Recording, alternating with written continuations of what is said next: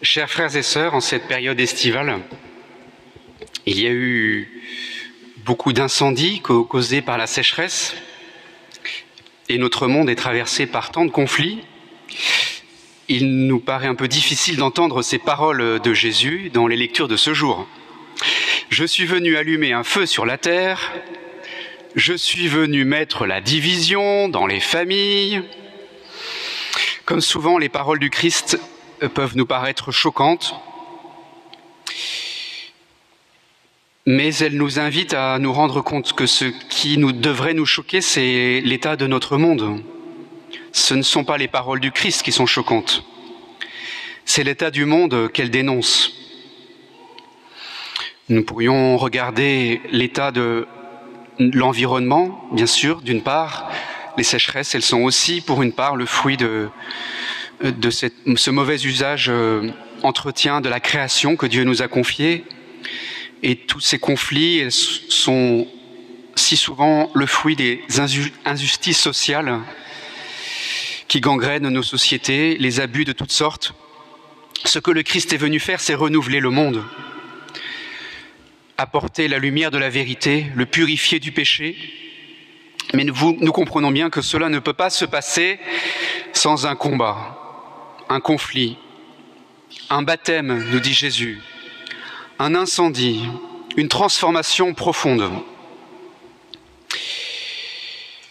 Si nous regardons bien, ces combats, ces conflits, ces incendies, ils sont présents là, déjà bien sûr autour de nous, en nous, mais ils sont essentiellement le fruit du désordre causé par le péché, et ce que le Christ est venu faire en quelque sorte, c'est remettre ce monde à l'endroit, le remettre dans l'harmonie voulue par Dieu. En ce 14 août, nous célébrons la fête d'un grand saint, Saint Maximilien Kolbe. Il est venu, avec tant d'autres saints, allumer lui aussi le feu de la charité.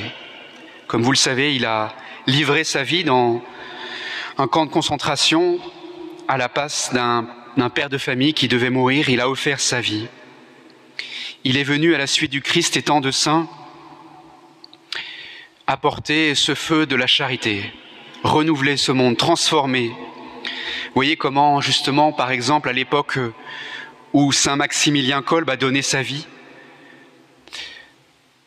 il y avait cette idéologie nazie qui avait gangréné cette société, eh bien, c'est un exemple parmi tant d'autres.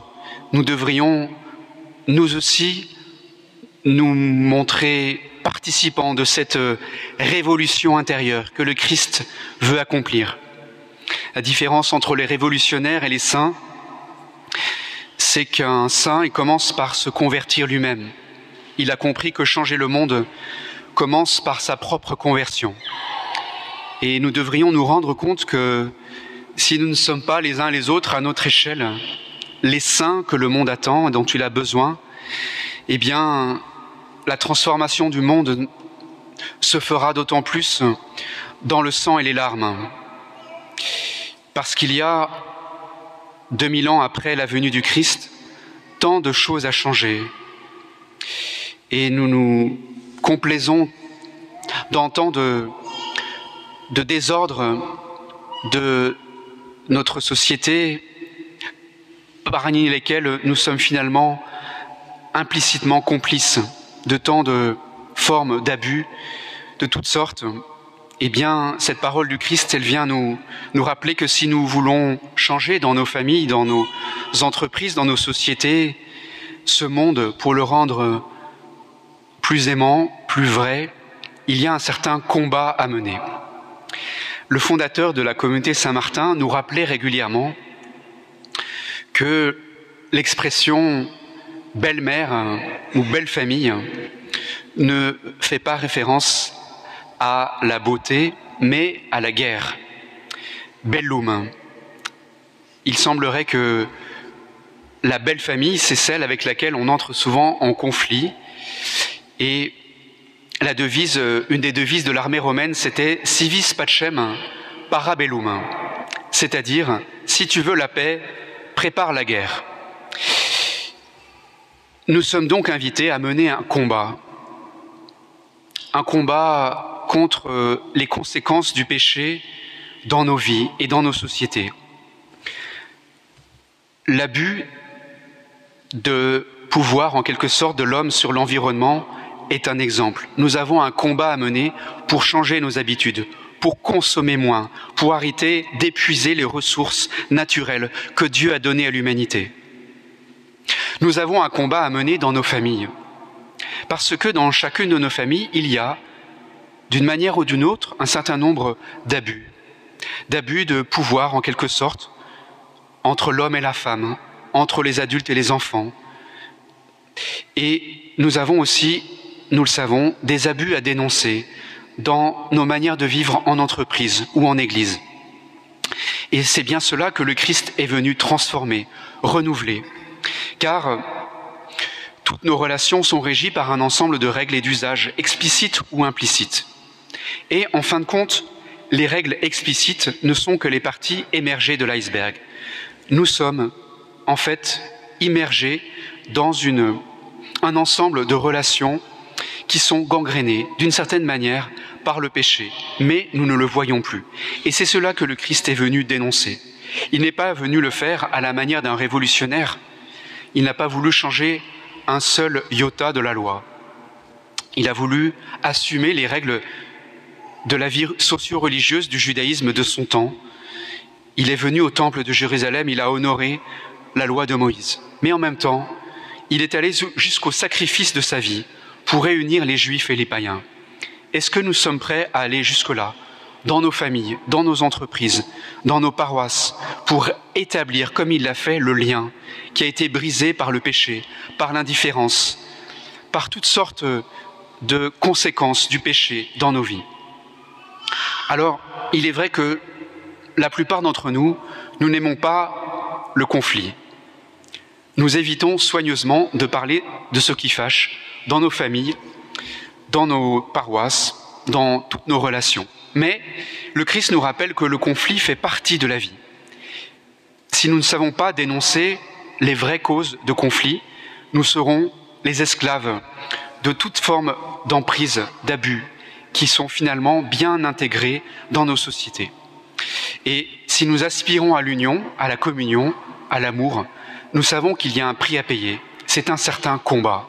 Un combat d'abord qui commence en nous-mêmes, parce que nous sommes complices, nous sommes mêlés à tant d'abus, nous sommes mêlés à tant de formes de euh, finalement d'indifférence à l'égard du mal qui se propage autour de nous. Alors oui, le Christ est venu allumer un feu sur la terre.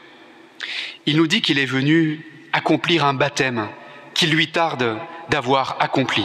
Il veut être plongé est-ce que nous sommes prêts avec le Christ à plonger, à nous jeter à l'eau?